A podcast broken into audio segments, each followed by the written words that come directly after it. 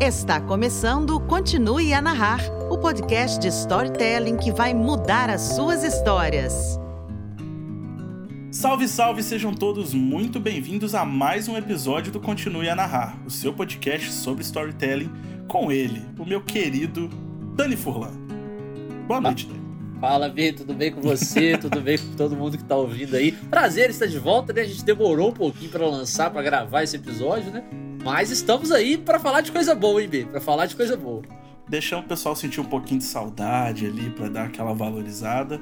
Mas hoje a gente vai falar sobre o que, Dani? Pois é, o pessoal ficou com saudade, então acho que nada melhor do que falar sobre arte, né, B? Vamos falar sobre arte, mais especificamente sobre música. Pois é, o pessoal pediu no grupo do Telegram, foi muito bem votado essa tema, essa, esse tema de música, né? Música e storytelling. E, e, acho que eles entenderam um pouquinho também da nossa paixão, né, Bia? A gente já tinha dado umas, ah, é. umas pitadas ali de paixão pela música nos outros episódios, o pessoal sacou e pediu. Então hoje é storytelling e música. É, a gente tá em casa, né? A gente já teve banda junto, os dois têm uma, pois uma é, história. Vamos falar isso. sobre isso hoje, inclusive, porque hoje, Ih, hoje, hoje o podcast é de storytelling. Vou, vou, apresentar alguns conceitos, mas eu quero mais que a gente conte as nossas histórias com a música, hein, B? Eu quero Nossa. isso, você quer isso também que eu sei. Ah, só as boas ou as ruins também? Né? Tá liberado, aí... aqui, aqui não tem censura. tá certo. E aí, por onde a gente começa, meu querido? Ah, vamos pro Senta que lá vem história, né? Senta que lá vem história. Bem, já que o assunto é história e a música, conta pra gente a sua história com a música. Vamos lá, né, ver História é longa, né? História é longa, mas eu vou resumir, porque esse negócio de podcast aí de horas e horas de duração, acho que não é a vibe da galera, né? Então, vamos, vamos, vamos resumir a história, mas assim, basicamente, minha relação com a música começa acho que antes de eu nascer, até porque o meu avô ele viveu de música muitos anos, né? Ele era saxofonista num, num conjunto que na, na época, né, nos anos 60, 50, era muito comum a gente ter conjuntos, né, que reproduziam grandes músicas, faziam uhum. bailes e tudo mais. E meu avô ele era o saxofonista e acho que trompetista também por um tempo de alguns grupos de música, né? E, e a paixão da música dele passou para os meus tios foi passando para minha família e acabou chegando em mim, né? Então, desde muito novo, eu tive contato assim com, com artistas muito renomados da música por conta também do meu pai, que sempre gostou de muitos desses artistas. Então, sempre tive um contato muito forte com Chico Buarque, Caetano, Beatles, e fui me apaixonando. E desde pequenininho, né, eu, eu comecei a estudar música. Então, eu eu entrei na musicalização infantil com 3 anos de idade, se eu não estou enganado. Então começava lá só no chucalinho, né? Ficava naquela coisa do chucalho. e a professora falou: Nossa, ele leva jeito e tal. É, e é engraçado, porque os meus pais mesmo, eles não, não têm relação nenhuma com a música do ponto de vista prático, né? Eles não tocam nenhum instrumento, nada. É, e aí comecei, depois fui pra flauta, aí tentei um violino ali, mas não deu certo, não rolou. aquela experiência de violino meio traumatizante. Aí comecei a praticar violão e guitarra, e aí eu acho que eu me encontrei de fato. E aí os anos foram passando, a gente vai conversar mais disso, né, B? E aí fui tendo banda, fui compondo, que eu acho que sempre foi a minha grande paixão, assim, na música. Foi realmente compor é, desde moleque tava sempre criando algumas músicas, umas viagens assim dentro da música. E acho que com o tempo acabou que minha vida profissional foi me levando para outros caminhos, né? Mas eu eu nunca abandonei a música, sabe? Sempre gosto, inclusive, de analisar narrativa em música, uma parada que eu sempre curti. Volta e meia faço até lá no meu perfil, tento é, analisar alguma, algum álbum, alguma música que eu curto. E tenho relações também com bandas queridas, né? Tenho bandas ali que eu gosto muito que fazem parte da minha vida. E você, meu? Eu quero saber a sua história também com a música. Revela um pouquinho, que aí a gente vai conversando mais sobre como as nossas histórias com a, a, música se conectam também, né? É, acho que a minha também vem, vem, vem lá para trás, mas não sei se chega no meu avô, pelo menos não que eu me lembre, mas. Ah, cresci com meu pai tocando violão, gravando CD. Eu lembro que uma vez chegou um piano na minha casa e aí, tipo, tiraram até foto, deu sentado no piano. Parecia muito que eu sabia o que eu tava fazendo, mas eu não tava. Essa é uma das minhas fotos favoritas, inclusive. Eu já vi essa foto, é boa foto. É, essa, essa foto é muito boa. Vez, é todo dia da. Não, todo não, mas alguns dias das crianças é a foto que eu posto no Instagram sim, sim. pra marcar a data ali. Mas Passei também por aula de musicalização infantil, apesar de eu não me lembrar absolutamente nada disso. A única coisa que eu me lembro foi a vez que eu joguei um limão na cara da menina que fazia aula comigo. Mas essa história fica para outro dia. Vamos, seguir. Não Agre... tive experiência com violino. O que, que foi? É agressividade musical, né? é, é só um parênteses. Era para ser uma pedra na atividade, só que não tinha pedra, usaram limão. Que sorte. Ainda Mas, bem. enfim. É, não, não passei pela experiência do, do violino, você falou ali, mas eu, eu, conheço um monte de gente que passou por isso, mas eu, eu pulei essa. Não recomendo, não recomendo. É, é, eu, na real, acho que eu demorei um pouco para entender que eu queria mexer. Por mais que eu tivesse essa relação de criança, assim, não sei o quê, quando a minha ficha foi cair, eu já era, tipo, sei lá, meus 11, 12 anos, assim, já entrando na, na adolescência. E aí foi isso, né, cara? Comecei tocando violão, aí comecei a tocar guitarra, tocar baixo, tocar bateria. Hoje em dia eu toco um pouquinho de cada coisa e não toco nada direito. Mas tô aí, tô aí. Aí comecei a mexer com gravação também, estúdio, essas coisas todas. E meio que hoje eu digo que eu vivo de música, mas sempre naquela de tipo. Sabe, você sabe que, que aquilo ali não é a sua. Ainda não paga suas contas, mas você gosta muito daquilo, aí você tá tentando achar o caminho ali no meio. Não, questão de tempo, isso aí é normal. Acho que toda profissão, você começa assim, você vai, você vai aos pouquinhos, né? É, e, e, é muito legal, né, Bi? Como que as histórias realmente se conectam. Né? A gente fala muito aqui de filme, de como que o filme muitas vezes ele tem que ser tudo muito bem amarradinho, né? Os personagens precisam se encontrar. Não adianta você ficar fazendo um filme que é tudo separado e pronto, né? É, porque aí são vários filmes só. Eu acho que dentro ali de, de, uma narrativa as coisas se encontram. E é legal como que a sua história com a música encontrou com a minha história na música também, né, Bi? A gente tem esse ponto. A gente, pô, se conhece o quê? Uns 10 anos? Mais? Mais, Acho que já, já, tem mais, já, já deve ter uns 12. É, também. uns 12 anos aí. E, e, eu e o B, a gente já teve várias experiências musicais, a gente já teve uma. Sei lá, a gente começou, acho que a nossa primeira experiência foi aquela banda tocando uns covers de pop punk, né? Se eu não tô enganado. É, é, a gente tocava um Green Day Blink, um, e pronto, assim. Mas aquilo Durou não rendeu. dois ensaios? É, dois, três ensaios, mais ou menos. Por aí. É, por aí. E, e aí depois a gente foi ter banda mesmo.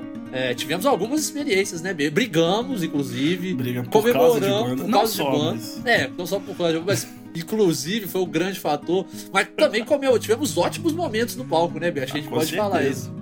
Com certeza, pô, e carreiras meteóricas, né? Uma banda de dois shows que já tocou no Cultural, é. que pra quem não sabe é tipo a maior casa de show de Juiz de Fora, assim. Sim. E, pô, escrever uma história legal, cara. Ainda, ainda dá pra escrever bastante coisa, né? Dá, Quando dá. mundo voltar ao normal. É, essa história é legal, né, que uh, o, o, nome desse episódio, inclusive, é Não Fale sobre o Clube da Música. Então, assim, a gente, o que a gente contar aqui, você não precisa também ficar contando. Tem que aproveitar aqui no podcast. Porque são histórias muito boas. Por exemplo, vou soltar algumas aqui, hein, B? Tá liberado? Hum. Essa, é, essa da banda meteórica só, pra começar, pra galera é, contextualizar. É seguinte, quem edita o podcast sou eu. É verdade. Então, se você contar alguma história que eu acho que você não deve contar, eu só vou É verdade, depois. é justo, é justo, é justo. É isso. Mas para começar, essa história da banda, né, que a gente teve com os nossos amigos Bruno, Nicolas e Vitor, que foi uma história engraçada, né, que a gente resolveu fazer uma banda ali de, de rock britânico. E assim, em questão de meses, a banda só fazia show com casa cheia era um negócio, foi um negócio muito bizarro, né? Porque assim, a gente foi totalmente despretensioso, era um projeto que era eu, o Bruno e o Vitor, tipo, tocando uma versão acústica de música só. Aí chamamos o B, chamamos o Nicolas, fizemos uma banda e de repente o negócio foi crescendo, né?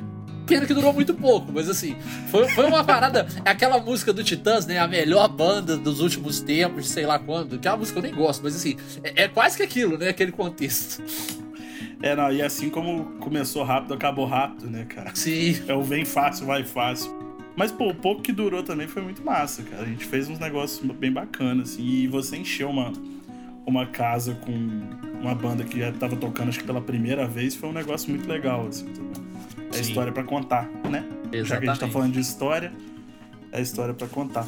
É e, é, e é legal, né, ver como que, que eu acho que, assim, a, a música realmente faz parte da nossa história mas aí eu queria entrar no ponto também como que as histórias que outras pessoas contaram através das músicas delas fizeram parte das nossas vidas. Eu acho que isso é importante, porque muitas vezes, né, as pessoas estão escutando uma música e elas, poxa, gostam do que estão ouvindo, gostam da letra e tal, mas às vezes não tem a dimensão do quanto aquilo ali pode ajudar a vida dela e pode marcar a vida dela. Vou dar um exemplo meu, depois eu quero um exemplo seu também, tá? É, eu, pra todo mundo que me conhece, sabe que eu tenho algumas bandas favoritas. É, eu tenho uma conexão muito forte com, com os Beatles, gosto demais Green de. Arctic Monkeys, mas Green Day é a banda da minha vida, né? Eu falo isso pra todo mundo.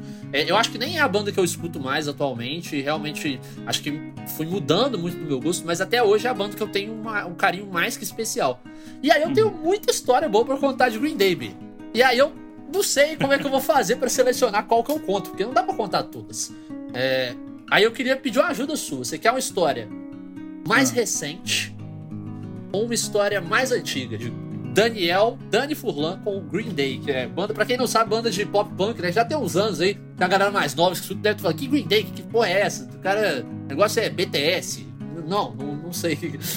Cara, tu vai, tu vai mexer num vespeiro, não fala de, de K-pop aqui não, cara. Não, mas admiro, inclusive. Não escuto, mas admiro. Acho um puta impacto social relevante ali, mas enfim, vamos discutir isso em outro momento. É, pode Mais um escolher. assunto pra Mais outro um momento. assunto, outro momento. Você quer uma história mais antiga ou uma história mais recente? Cara, eu não sei, na, na minha impressão, eu acho que uma história mais antiga vai ser mais impactante. Então, por favor, uma história mais antiga. Cara, é uma história muito bizarra, porque pra quem não sabe, né, eu sou fã de Green Day assim há ouso dizer há quase 20 anos. É um negócio meio bizarro, assim, são, são quase 20 anos escutando a banda. É, mas eu lembro que tem um ano da minha vida que foi muito marcante, a, a- como que a história da banda influenciou muito na minha vida, né? É, em 2010, a gente já se conhecia, bem. a gente, fez, a gente fez terceiro ano juntos esse ano. É, era o ano do vestibular. E aquele ano foi um ano muito bizarro, assim, na minha vida, assim. Foi um ano muito estranho. Porque eu, eu, eu mudei de turma no colégio, né? Estudava de tarde, fui pra manhã. E aí não conseguia adaptar, odiava estudar de manhã. Sofria bullying pra caralho, os caras gastavam onda em mim. É, pô, era, foi um ano horrível. E, e além disso, isso é uma coisa que poucas pessoas sabem, meu. Eu descobri um problema de saúde. Descobri um problema de saúde. É, eu acho que você não sabe dessa história. É, ele fala isso, acho Não que sabe dessa. Poucas pessoas sabem. Eu não vou especificar o problema, mas descobri um problema que foi meio assustador no momento que eu descobri. É, Tá tudo bem, tá? Não, não, não rendeu nada esse problema. Vou começar, vou quebrar esse- essa regra da narrativa de, de- de contar a história, deixar o clímax. Não, tá tudo bem, sobrevivi, tô de boa, não tenho nada mais. É, Mas enfim, você sobreviveu, a gente conseguiu perceber. É, sim, bem, sim, mas- sim. Mas Mas é porque podia ter, podia ter um negócio a longo prazo, sacou? Que eu ainda tô agonizando até hoje, mas não. contando os dias. É, não, não, tá tudo bem. Mas foi uma, uma questão meio basicamente hormonal da adolescência que rola, sabe? Deu, deu um problema. é, Só que foi meio assustador porque eu poderia ter que fazer uma cirurgia, uma coisa do tipo. E aí, né, o ano tudo de ruim acontecendo, problema de saúde, vestibular, paixão não correspondida, bullying, tudo uma merda, né? É, e adolescência, que adolescência ainda tem aquele fator, né? Que às vezes você- é feio pra caralho, você tá puto com a sua autoestima, tudo, tudo zoado. E aí surgiu, é. né, a possibilidade de um show do Green Day no Brasil, porque eles estavam em turnê. E aí eu organizei um movimento de fãs do Brasil. A gente fez alguns vídeos é, para trazer a banda pro Brasil. E a gente, cara, a gente conseguiu um alcance bizarro com esses vídeos. Nossos vídeos apareceram na MTV, na Rede TV, é, teve na Globo Local de um determinado lugar. Eu dei entrevista na Folha de São Paulo. Foi um negócio bizarro, assim. E aquilo ali mexeu muito com o meu astral, sabe? Aquilo ali eu joguei toda a minha energia para aquele, pra aquele rolê. É, foquei super a atenção, deixei de lado essas coisas merda que tava rolando. E aí foi muito legal, porque depois a banda confirmou, sacou? A gente chegou em contato com, a- com produtoras do Brasil e eles trouxeram a banda. E assim, aí eu fiquei em êxtase ali. Aí fui no show, foi. Eu falo até hoje, foi o show da minha vida, assim, porque realmente foi. Foi o primeiro show internacional que eu fui, eu tinha 16 anos. É, então foi muito importante, assim, foi uma, uma história que realmente mudou a minha história, porque eu precisava daquele estímulo naquele momento, sabe? Eu precisava ter alguma coisa legal pra focar, e acho que naquele momento as letras da banda diziam muito do que eu tava passando, eu me identificava, e aí teve uma- um impacto realmente na minha vida. Enfim, depois fui em outros shows do Green Day, em momentos melhores da vida, tava com tudo mais, um pouco mais estabilizado. é, e aí as coisas foram melhorando, né? O problema de saúde passou, o bullying eu formei da escola, acabou. Então, assim, as coisas foram. Outras paixões surgiram. Então, assim, tudo foi acontecendo, mas naquele momento, sabe? A história que eles, diz- que eles contavam com as músicas deles também impactaram na minha história diretamente. Então, isso foi muito importante. Ainda bem que eu escolhi uma história antiga, porque é uma ótima história. É, a, a nova nem teria tanta graça. você assim, pediu mas pra eu escolher, era pra você ter contado essa de primeira. Inclusive, É, Nada que eu contar aqui agora vai chegar perto disso. Inclusive, eu não sabia desses detalhes também, que você tinha ido parar na MTV. Tinha, cara. Foi, eu dei entrevista pra Folha de São Paulo, foi muito louco, assim. Foi um negócio bizarro, tomou proporção. É, é, é óbvio que, assim, né, a gente conta a história, isso é importante ressaltar, né? A gente conta a história de um ponto de vista, de uma perspectiva, né, B? Quando você tá contando a história. Lógico. Eu conto isso da minha perspectiva. E da minha perspectiva, para um moleque que não tinha nada, né, uhum. né? Tipo, fazer, uhum. chegar nesse alcance foi muito legal. Eu, eu, eu, não acho que foi isso que fez a banda vir pro Brasil, sabe? Eu não tenho essa ilusão do tipo assim, nossa, a produtora viu esse vídeo e falou, vamos trazer. Não, não é isso. Mas com certeza isso cria uma, um burburinho, né? Uhum. Cria um burburinho e, e, e, eu acho até que isso influencia muito na minha profissão, né? O caminho que eu resolvi seguir na minha vida. De trabalhar com comunicação. Porque aquilo ali, no momento que eu tava totalmente esquecido, assim, nos outros campos da minha vida, eu foquei num trabalho de comunicação, né? Fui uhum. criar um vídeo, fazer um trabalho de assessoria, quase. É, eu acho que isso já demonstrava que eu, eu tinha que escolher a profissão certa. Ah, e um detalhe importante da história, eu tomei pau no vestibular naquele ano, só pra deixar tudo completo. Mas, Mas, valeu ó, a pena, valeu a pena. Uma coisa importante, foi esse pau que você tomou no vestibular que fez você ir pro CAV no ano seguinte e criar a gloriosa banda Alameda. É verdade, é verdade. Olha, e a música deu volta de novo. Você vê, cara, você vê, é verdade. Tá eu não tudo tinha pensado, conectado. Não tinha pensado nisso, pra quem não sabe, eu, eu e o B tivemos uma banda chamada Banda Alameda. É... Eu cheguei atrasado nela. É, o B entrou depois, ela já existia. Uns, uns seis cinco, anos. seis anos, né, mais ou menos.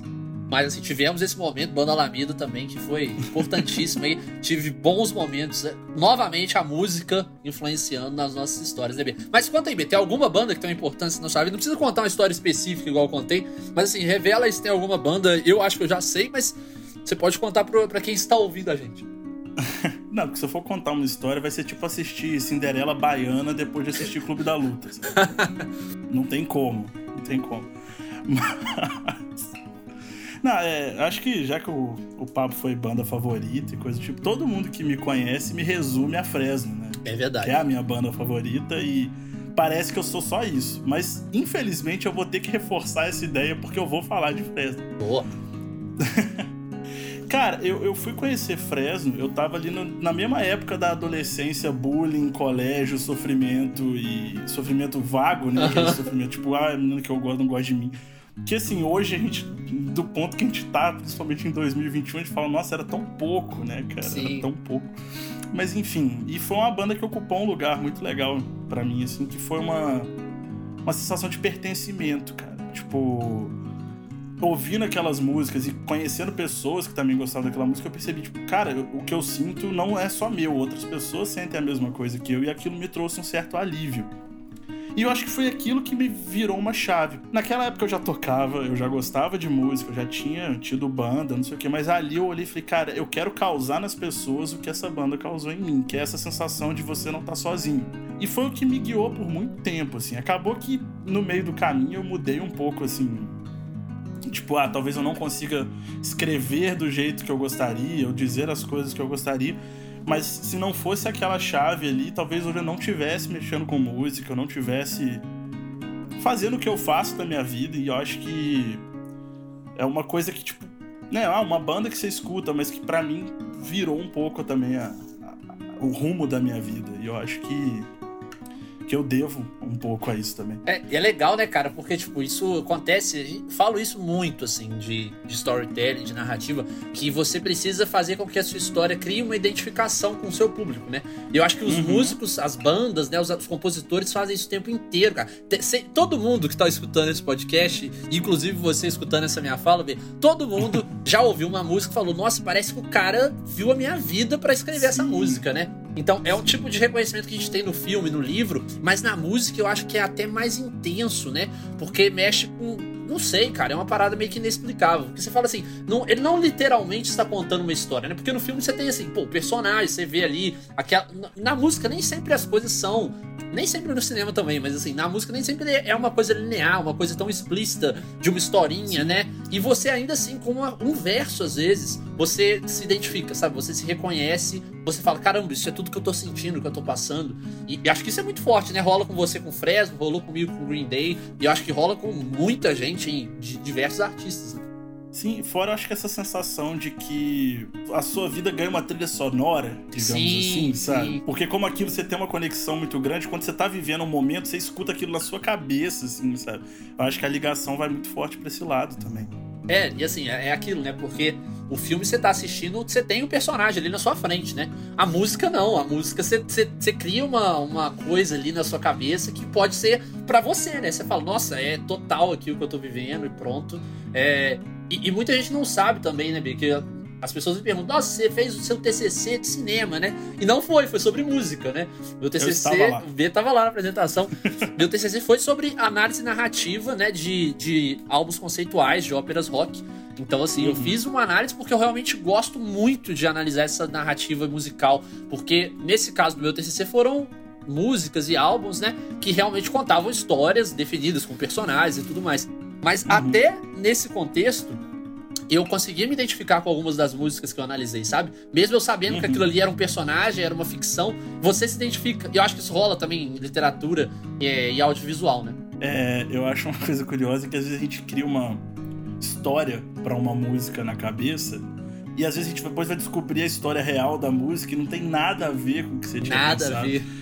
Tinha uma música que eu escutava quando eu era adolescente também, até antes da Fresno e eu falava, não, isso aqui é uma música de amor, o cara tá se declarando pra uma pessoa. Aí um dia eu fui ver uma entrevista, o cara falou, não, essa música era pra minha avó. Aí eu fiquei tipo, o quê? avó, tá ligado? É muito doido. Como assim, mano? Sabe? É, é muito doido. Tipo, a, a, a, imaginação trabalha em cima da música, acho justamente por ela não ser tão literal, né? É, porque ele te dá uma liberdade para você sentir e para você imaginar, né? Porque eu acho que o, o cinema, ele te dá uma liberdade para você sentir que é muito forte. E em alguns momentos te dá uma liberdade para você imaginar. Mas na maior parte ele não te dá tanta liberdade para você criar algum contexto, né? Porque já tá Sim. normalmente tudo muito explícito. Você tenta até mais adivinhar do que criar, né? uhum. né? É, uhum. A música não, você consegue ali, se você quiser criar, pegar várias das suas músicas favoritas e encaixá-las em determinados momentos da sua vida, você consegue perfeitamente, né? Isso é muito interessante. Sim. E aí, eu queria falar de um conceito de storytelling, que é a progressão social, mas antes, eu queria falar um pouquinho também sobre progressão musicalmente falando, né? Porque a gente, quando tá uhum. compondo, a gente, né? Eu tô me incluindo aqui, mas também falando de grandes artistas, muitas músicas, a pessoa tá escutando e ela fala assim, nossa, que música foda, né? Porque ela foi crescendo, né? Tipo, chegou no refrão, era uma coisa que te, te deixava empolgado, empolgado pra caramba. É, ou então tem alguma variação ali, algum acorde, alguma nota que mexe com você, né, B? Como você que é uhum. produtor musical, como que, como que você explicaria um pouquinho dessa progressão? Porque eu acho que tem um contexto narrativo também, né? Você vai, você começa uma música às vezes, né, é, um pouquinho mais devagar, depois aquilo ali vai evoluindo, coloca um instrumento ou outro, coloca um determinado acorde para criar um certo impacto, né, B? Tem um pouquinho disso de progressão na música, musicalmente falando, deixando a letra um pouquinho de lado, né? Sim, sim. Inclusive o termo progressão muitas vezes é usado quando se fala da sequência, entre aspas, de, de acordes de uma música, assim porque existem várias formas de você criar essa sensação na música, essa, essa coisa da tensão e do relaxamento, todas essa, essas variações de, de energia, de emoção. E isso vem, cara, às vezes a ordem que você coloca os acordes causa uma sensação diferente. Tem o termo do acorde dominante, que é o acorde que prepara para voltar pro, pro, pro tom da música, digamos assim, né? Falando de uma forma mais, uhum. mais simples. E ele te dá justamente a sensação de você querer voltar para casa, assim, e aí quando vem o outro acorde te dá aquele alívio, ou quando ele não vem, te dá aquele nervoso de, pô, peraí, eu queria ir pra lá. Então, assim, tem várias maneiras de ir criando essa, essa curva, né, de emoção na, dentro da música. E eu acho interessante porque às vezes a letra cria essa curva, às vezes a própria música cria essa curva. Não existe uma receita, às vezes as duas vão criar a curva junto, ou às vezes uma vai brigar com a outra, o que dá uma sensação estranha, mas é legal também. Eu já vi umas pessoas falando que é a parte C da música, por alto, assim, é que é aquela parte que normalmente não, não é igual ao refrão, não é igual aos versos, é o chefão da música. Porque ela já tá ali no final você já viveu aquela música inteira e ela traz uma coisa nova, mais tensa, assim, que você falou, opa, peraí, o que, que é isso aqui? E quando você resolve aquilo ali, chega no fim da música, que é quando você dá uma, aquela última relaxada. Eu acho que. Não é que existe fórmula, não existe fórmula, mas tem maneiras que você pode trabalhar tanto a harmonia, a melodia e a letra da música para justamente criar essa, essa progressão na, nas emoções. Assim. E é legal que às vezes até nem, nem é muito diferente, né, do ponto de vista tipo, da melodia, mas você dá uma, você sobe o tom da música, a pessoa já cria um uhum. impacto, né, diferente, assim, você fala, assim, você tá escutando, a pessoa às vezes nem sabe o que é o tom de uma música, mas ela tá escutando Sim. ali, ela viu que alguma coisa ficou diferente. É, ela Sim. entendeu aquela sensação. Isso é muito forte, né, Isso é muito legal. Porque acaba que a arte como um todo te cria sensações, né? Mexe com as sensações. E acho que a uhum. música tem essa questão da, da audição, digamos assim, mas também tem de outros contextos, né, que acontecem. E acho que isso é muito, é muito forte. Porque até nos filmes, né? Você fala. Isso quando você fala, pô, a gente pode mudar pela harmonia, pela letra, ou as duas coisas juntas. Isso acontece também no filme, né? Às vezes é um personagem que vai mudar a história. Às vezes são vários uhum. ao mesmo tempo. Às vezes é uma ação, sabe? Então é, é muito, muito interessante como que a música, a construção de uma música, né? Também passa por uma narrativa. Como você quer impactar ali quem tá consumindo, né? Sim, com certeza. Eu acho que é isso que eu gosto tanto na música. Você conseguir mexer tanto com o emocional das pessoas pessoas de uma forma, às vezes, muito subjetiva, assim. Você nem entende por que, que aquilo te deu um negócio, mas te deu um negócio. Sim. Assim. É, eu acho que o trabalho de produtor é muito foda nessas horas, né, cara? Porque, assim, eu, eu, eu lembro que, que, isso, claro, você pode ter uma subida de tom, ou você pode botar uma orquestra, que são paradas, né, teoricamente maiores, mas, mas às vezes um detalhe também que você coloca, né, que às vezes faz a diferença e que dá uma progressão. Eu gosto, cara, eu não vou lembrar o nome da música do Bruno Mars, uma música mais antiga dele, famosaça, que eu, eu, eu acho que é uma puta aula de produção, que eles colocam os detalhes aí, que eu imagino que tenha sido do produtor, mas os detalhes de backing vocal, que você fala assim, cara, que que coisa legal, sabe? A música parece estar evoluindo. É aquela que fica. Vai ser ridículo eu expressar isso, mas é aquela que fica assim. É. U. É, exatamente. Isso é Lockout of Heaven? Lockout of Heaven, exatamente, exatamente. Que, que, tipo, ele fica fazendo isso a música inteira, ele te dá uma coisa, você fica assim, você vai acompanhando aquilo, e é legal porque na U, acho que na última, antes do refrão, sei lá, ele dá uma atrasada no U. Você fica esperando o ele, ele segue o um padrão e ele te quebra esse padrão. Você fica assim, caraca, que, que aflição. Mas é porque vai chegar o refrão, sabe? É, é, é um uhum. detalhe, né? Não é uma mudança de tom, não é uma orquestra entrando, entrando na música. É, mas é uma parada que, que hoje eu não consigo escutar música sem reparar isso, sabe? É, existe um, um, recurso que as pessoas falam que é o faça, repita, surpreenda. Que você entrega aquilo, a pessoa fala, pô, legal. Aí tu faz de novo, a pessoa fala, ah, saquei. Aí na terceira vez você vai fazer completamente diferente, ou vai dar uma atrasadinha que seja no tempo, a pessoa, opa, peraí. Que é o que faz a pessoa prestar atenção na música inteira, né? Porque acho que ao contrário de um filme que a história vai do início ao fim, na, na, uhum. na, fórmula clássica, a música às vezes ela se repete, né? Você tem um verso, aí você tem um refrão, aí você tem outro verso. Pô, a pessoa já escutou um verso, será que ela vai querer escutar outro? Então você apresenta alguma coisa nova ali. Sim. E essa, esse recurso de você fazer repetir, surpreender, é justamente o que a pessoa às vezes fica esperando acontecer alguma coisa diferente, sabe? É, e, e para quem é músico, isso é uma experiência ainda maior, né? Porque você começa a reparar detalhes. Eu te, tem um amigo meu, inclusive, que ele fala, ele tem a.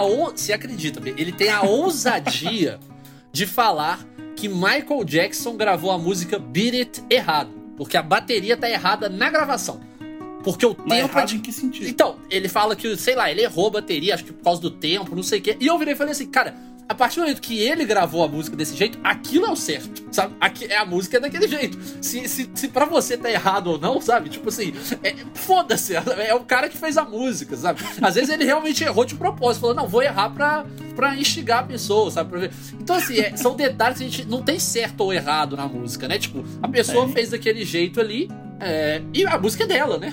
É, cara, e às vezes você pensa que tá errado porque você tá seguindo um manual que não existe, sabe? Exato. Assim, você, às vezes quando a pessoa estuda muito, ela fica tão presa na, na teoria, na técnica, que ela esquece que arte, música é emoção, sabe? E às vezes você vai ter que quebrar uma, uma regra, uma lógica para justamente causar isso. Mas eu fiquei curioso, porque eu nunca percebi nada de errado. Cara, eu vou perguntar exatamente para ele o que é, mas é a bateria de Beat It, que ele fala que ele acha até que pode ter sido um erro de mixagem. Assim, eu duvido muito que o Michael Jackson, do jeito que ele era, ia deixar passar uma coisa que ele não quisesse. É, Exatamente. Mas assim, é, eu acho que era pra ser daquele jeito como foi, sabe? Se tá errado na, na, no padrão, digamos assim, acho ainda melhor a música, porque eu adoro quando quebra o padrão. Né? Eu acho que é, valoriza ainda mais. E vindo do Michael Jackson, de verdade, assim, eu duvido muito que tenha sido uma, um erro que passou batido, né, B? Não, e olha o tamanho do hit que essa música É. Sabe, se tivesse uma coisa gritantemente errada, isso já teria pelo menos virado assunto em algum momento. E eu nunca ouvi falar Sim, disso. eu vou pedir a, Eu- eu- a minutagem pra esse meu amigo. Por favor. Mas aí, já que eu falei de progressão, tem um termo de storytelling, só pra apresentar um conceito também, porque esse podcast hoje nosso eu falei com o B antes de gravar. É, é conversa, é a música como que a música influenciou nossas histórias, como as nossas histórias têm relação com a música. Mas eu vou trazer um conceito que eu acho que é legal, B, pra falar sobre indústria musical até. É, que é a questão da progressão social. Quem me acompanha lá no Instagram, underline Daniel Furlan, fazer o meu jabá aqui. Quem me acompanha sabe que eu falo muito de progressão pessoal e progressão social. E eu acho que a progressão social vale muito a pena a gente ressaltar nesse contexto, porque basicamente numa história, né, a progressão social é quando você aumenta o impacto das ações dos personagens na sociedade. Então, basicamente é aquilo. As ações do seu personagem têm um impacto na vida dele, obviamente, na vida dos, dos outros personagens que estão ao redor dele, mas também um impacto na sociedade como um todo. Eu acho que um, um exemplo que eu gosto sempre de dar é o Pantera Negra, né? O Pantera Negra, o T'Challa ali, ele tem um efeito na própria vida dele, as ações que ele tem, mas também na sociedade, porque o Wakanda é uma sociedade super desenvolvida. Então, ele, é, quando ele evita de compartilhar ou decide compartilhar uma determinada tecnologia, aquela ação dele tem um impacto na sociedade como um todo. A discussão social, racial também tem um impacto na sociedade. Então, quando você está Uhum. fazendo essa progressão social, é um sinal do quê? Que a história do seu personagem não é só mais a história dele, é a história também de todo um contexto social. E eu acho que na indústria musical tem muito disso, né, B? Você acompanha movimentos de música, digamos assim, que tem uma puta relação com a sociedade. Se você pegar os Beatles, eles, as músicas dos Beatles falam muito sobre a década de 60. Se você pegar o funk, o funk brasileiro fala muito sobre como é, a sociedade também nas periferias e como a sociedade, a realidade da sociedade brasileira como um todo né? Você pega Tropicália, tudo isso, né? Tem um contexto de uma progressão social. Então, assim, são artistas que eles mudaram as próprias histórias com as composições deles, com as atitudes deles, mas também mudaram muito da história, né? Você vê os Beatles, eles falam sobre os anos 60, mas influenciaram quase todos os artistas que vieram depois deles, né? Então, realmente, é uma progressão social na indústria da música. Acho que isso é, isso é maravilhoso, né? Você pegar. Isso vale, eu acho, né, B? Quando a gente fala, claro, os Beatles, poxa, do ponto de vista de fama, né? Não vou entrar na qualidade porque isso vai de cada um. Mas de fama, a maior banda de todos os tempos. Então, claro que vai ter uma progressão social. Mas isso também acontece no meio underground, né? Você, às vezes, a sua banda ali consegue causar um pequeno impacto social. Então você também vai progredindo, vai mudando a sua história e vai mudando a história das outras pessoas. É novamente o poder da música, né? Claro, isso também acontece no cinema, né? Tem movimentos cinematográficos muito fortes, mas eu acho que é importante ressaltar como que essa progressão social, as ações dos seus personagens, até na vida real, impactam a sociedade, né, B? É, na música a gente fala até às vezes da, das cenas, né? Uhum. Tipo, a cena hardcore, a cena hip hop. Exato. Que normalmente é quando os artistas se juntam justamente pra conseguir crescer juntos, assim. Eu acho que passa um pouco por aí, né? Essa coisa de, de um influencia o outro e aquele grupinho começa a influenciar mais gente faz a coisa crescer. Total. Porque é muito difícil crescer sozinho, né, cara? Por mais que você tenha um ótimo trabalho, se você tá isolado ali, você não Sim. consegue sair muito. É, eu vejo até um exemplo de um, de um, um gênero musical muito forte no Brasil, que é o sertanejo, né? O sertanejo é um meio Uhum. muito que as pessoas todas se conhecem, tem sempre, tipo, às vezes três compositores fazendo música pra uma galera, então eles vão se fortalecendo, Uhum. fazem shows, festivais juntos, gravam DVD juntos, aí um vai na música do outro, sabe? Isso tudo vai causando um impacto e cria também um reconhecimento, né? A, a sociedade se Sim. reconhece naquela música, por mais que você, você pode achar, poxa, é muito, muito simples, é muito, né, cotidiano e tal, mas aquilo ali as Uhum, pessoas se reconhecem muito forte, né? É, existe todo esse questionamento, né? Ah, por que, que o brasileiro gosta? Por que, que o sertanejo é tão forte? Existe a questão do gosto, sim. Mas existe um trabalho que eles fazem, Sim. sabe? O apadrinhamento, às vezes um artista que já tá grande pega um menor e leva pra fazer show, leva pra pra gravar DVD, e aí eles vão crescendo juntos, sabe? O que às vezes falta em outras cenas É, da música que não crescem, porque um fica brigando com o outro. Não, minha banda é melhor que a sua. E aí não vai pra lugar isso é nenhum. muito ruim, né? Falando do rock especificamente, né, Bia, aqui no Brasil, teve uma época que isso também era muito comum. Você vê nos anos 80 Hum. as bandas, né, que, que chegaram ao topo ali, elas eram muito próximas, né? Eram, eram pessoas que realmente subiram junto. Só que hoje em dia a gente tem, tipo, sei lá, meia dúzia de bandas que já mais históricas, digamos assim, já estão há muito tempo na cena, que só estão pensando em si, e a galera que tá surgindo agora também já quer começar pensando só em si, né? Não quer fazer uma união. E aí você vai dificultando, tanto que é um gênero que cada vez as pessoas escutam menos no Brasil. Né? Na verdade, ele virou um gênero de nicho, Sim. assim, um pouco, né? Principalmente as coisas mais novas, né? Porque é um clássico, é o roqueiro velho que fala, ah, não existe mais rock, Sim. o rock morreu. E fica ouvindo esse DC eternamente. Mas é, é um pouco isso. Eu acho que falta, às vezes, o coletivo para algumas alguns gêneros da música, assim, para justamente conseguir crescer dentro da sociedade e não virar um negócio ali para 10 pessoas ouvirem. Mas aí, vê, porque tem muita gente que escuta o nosso podcast, né? Eu continuo a narrar. E fala e gosta de escutar porque eu falo muito sobre cinema, né? O pessoal ama cinema, eu também amo cinema. Então, só pra não falar também que eu não falei de cinema, vou falar um pouquinho sobre trilha sonora, bem. Por favor. Trilha sonora, pelo seguinte, eu gosto muito de falar de trilha sonora porque as pessoas às vezes confundem uma boa trilha sonora com uma trilha sonora agradável. Por que, que eu vou explicar isso? A trilha sonora também tem uma importância narrativa.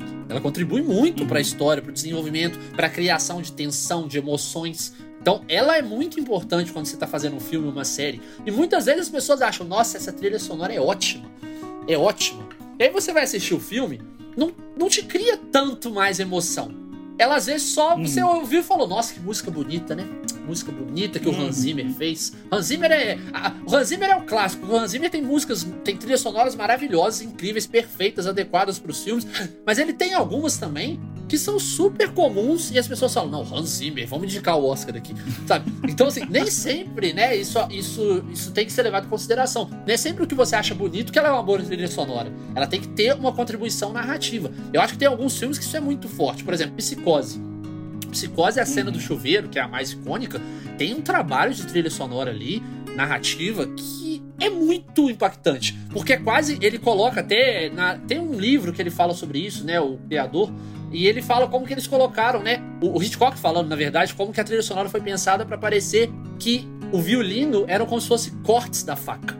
Então você, você escuta aquela tensão porque realmente tá parecendo que é uma faca te cortando, até do ponto de vista sonoro. Olha como isso é, isso é bonito, é bonito, mas tem um contexto narrativo, tanto que a cena ela é muito maior também por conta da trilha sonora. É inesquecível, você já lembra do tan, tan, tan automaticamente, né? Isso é muito Você legal. associa, né? Associa na Tipo, hora. você tá num contexto e você meio que, tipo, canta Exato. isso pra. Ah, ó, tá acontecendo um negócio perigoso. Você fica. tá, Exatamente, tá, tá, exatamente. Então assim. É automático, né? E muitas vezes o cineasta ele tem que escolher, o cineasta ou o montador, normalmente é o diretor que escolhe também, é, uma música já existente pra colocar ali na trilha sonora do filme.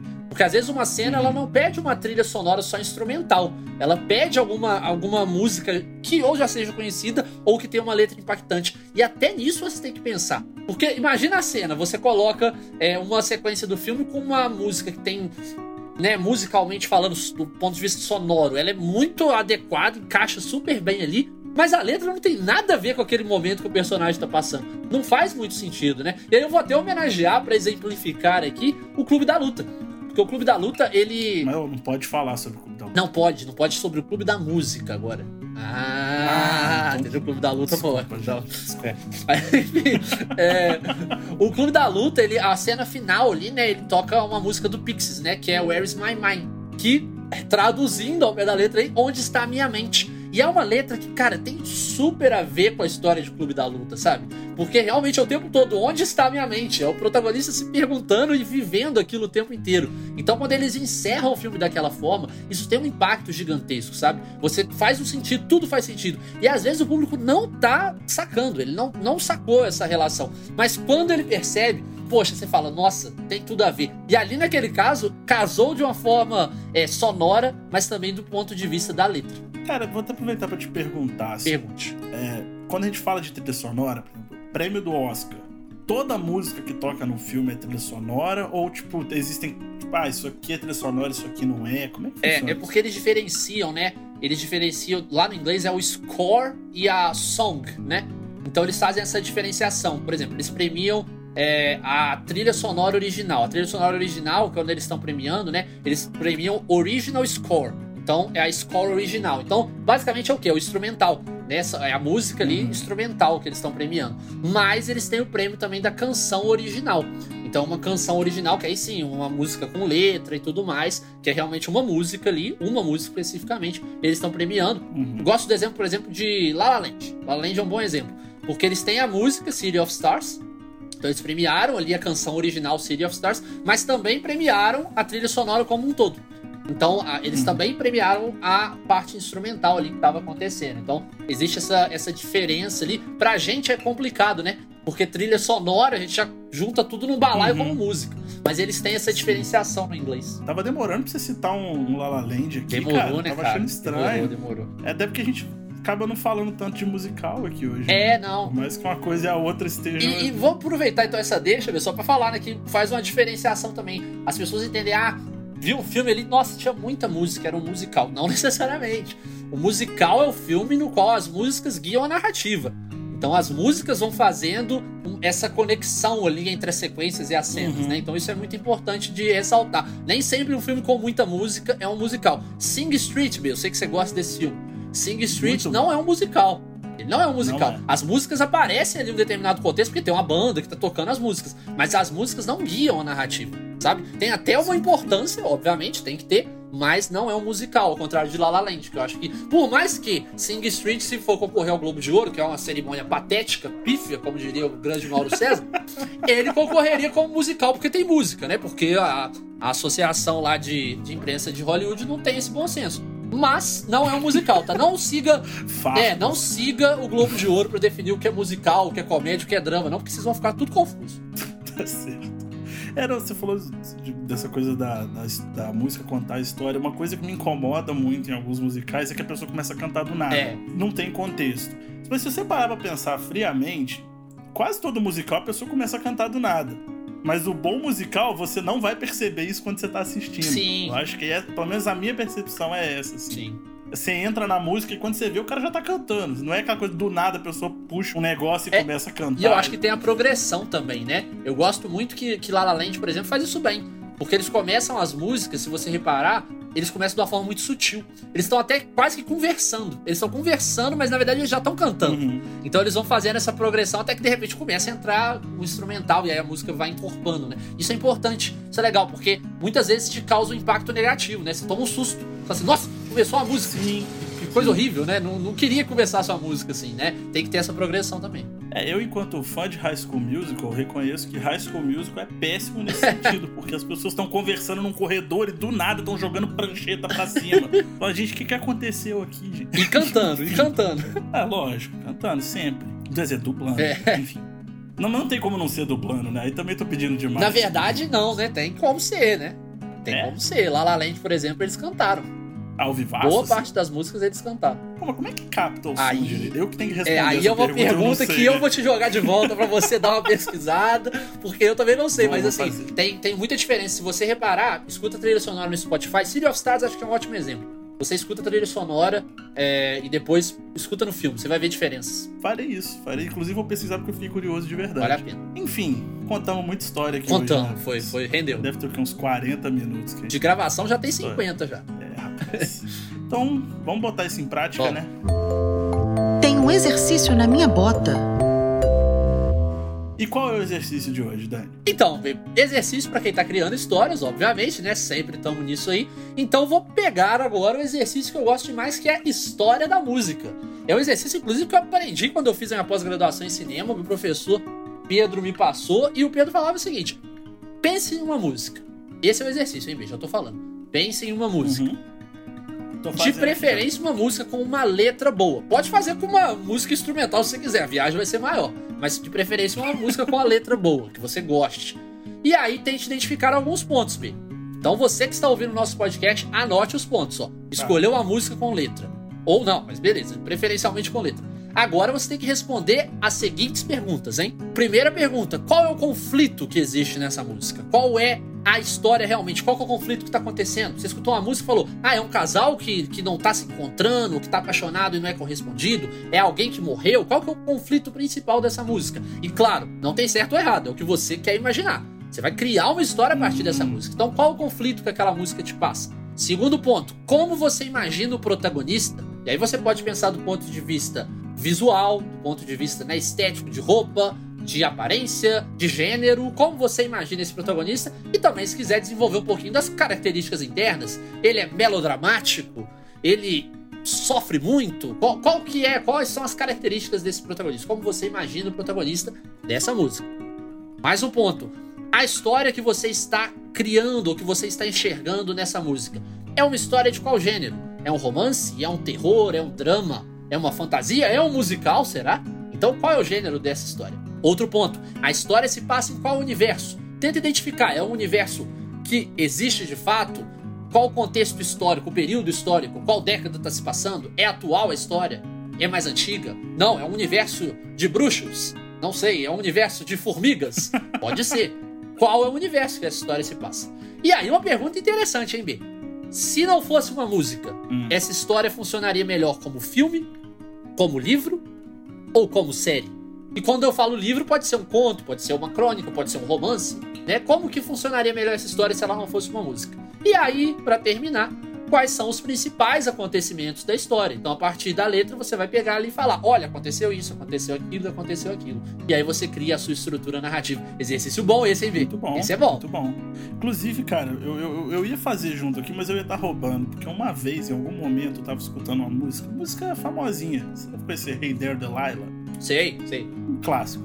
E eu falei, cara, essa música daria um ótimo filme, ou daria um ótimo, sei lá, livro. Uh -huh. E por alguns segundos eu falei, eu vou tentar escrever essa história de uma forma mais corrida.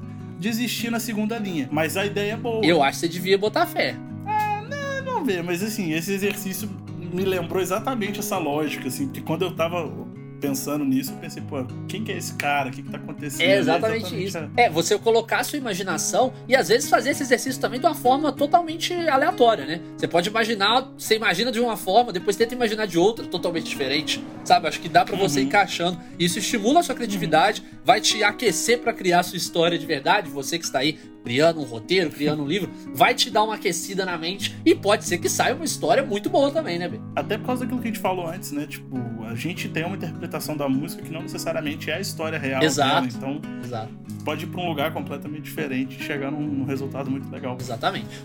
Chegou aquele momento que todos esperam aquele momento que todos pegam o, o celular para procurar na Netflix, no Spotify, na Amazon, onde quer que seja.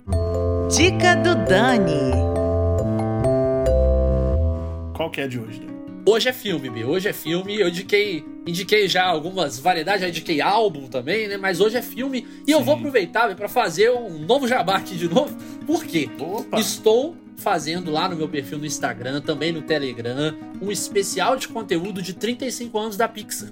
Então tá rolando live semanalmente, tá rolando também análises de filmes. Então, ó, tem que ficar ligado lá no Instagram, underline Daniel Furlan, para acompanhar esse especial da Pixar. Então, aproveitando, eu vou indicar um filme da Pixar, mas que tem tudo a ver com o nosso tema de hoje, que é Viva, a Vida é uma Festa, que mostra muito como as músicas realmente dialogam com as nossas histórias e também mexe muito com a relação ali de vida, morte, amor, carinho. Você vai chorar se você não viu Viva, eu já vou adiantar isso aqui, você ah, vai chorar. Esse filme é lindo. É maravilhoso. É lindo. Maravilhoso, é um dos meus favoritos da Pixar. É, então, assim, acho que o Soul, que é o mais recente da Pixar, também fala muito sobre música, mas num outro aspecto, né? Também fica essa subdica do Dani, Soul digamos eu assim. Não vi, cara. Vale a pena. Eu vou pegar essa vale dica e vou assistir. A subdica do Dani é Soul, mas a, fica com a principal, Viva a Vida é uma Festa, porque acho que é uma história que aborda a música de uma forma diferente, mas ressaltando isso que a gente falou aqui nesse episódio inteiro, que é como as músicas mudam as nossas histórias e as nossas histórias também podem mudar as nossas músicas, né, Bi? O que, que eu posso concluir depois disso? Não tem nada para dizer. Apenas te perguntar onde a pessoa acha esse filme. Vamos lá, lembrete importante do B, né? Onde assiste. A partir de agora, os filmes da Pixar todos estão no Disney Plus, né? Então, Viva a Vida é uma Festa, Soul. Se quiser ver os outros da Pixar também, todos estão lá no Disney Plus. E não precisa pagar mais, né? Porque agora o Disney Plus tá inventando umas modas aí que filme novo tem que pagar mais. Não gosto disso, não. Mas esse aí. Mesmo? Tá tendo isso aí, tá rolando, tá rolando. Mas isso aí fica pra uma outra conversa. Mas no momento, Viva a Vida é uma Festa e Soul estão disponíveis gratuitamente lá no Disney Plus, pagando a assinatura, lógico. É, gratuitamente. gratuitamente, pagando R$27,90 por mês.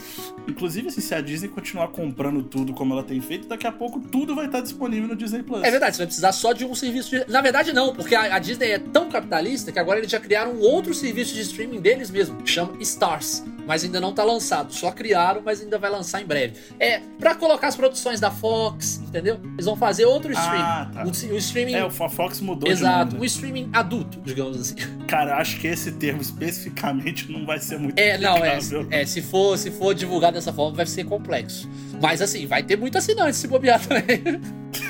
ok, acho que a gente chegou aqui. Deu, né? deu, deu, deu. Foi Nossa, muito grande o podcast. Já começamos a falar besteira, é... tá, tá na hora de dar tchau. É isso aí. Então, deixa suas considerações finais aí, pessoal. Óbvio, primeiro te agradecer, foi uma conversa muito boa, muito produtiva. A gente tava, tava querendo gravar esse podcast de música storytelling há um tempo já. E quando o pessoal votou a favor dele, foi uma satisfação enorme. Então, espero que todo mundo que escutou tenha gostado, tenha aproveitado essa experiência. É, eu gostei muito, curti demais. E aí deixar os recados, né? Especial de conteúdo da Pix rolando lá no Instagram. Outros conteúdos também é, sobre Oscar e storytelling como um todo. Tudo lá no Instagram, underline Daniel Furlan. E também no grupo do Telegram, Dani Storytelling, você encontra lá, vou deixar na descrição aqui do podcast os links para vocês. E a gente se vê mês que vem, Bi. É, então é isso aí, a gente se vê no próximo episódio. Uma dúvida, o próximo sai em maio, é isso? O próximo sai em maio. Só a gente se vê, se ouve em maio. É isso aí. É isso aí, valeu pessoal. Valeu, Dani. Valeu. Até a próxima.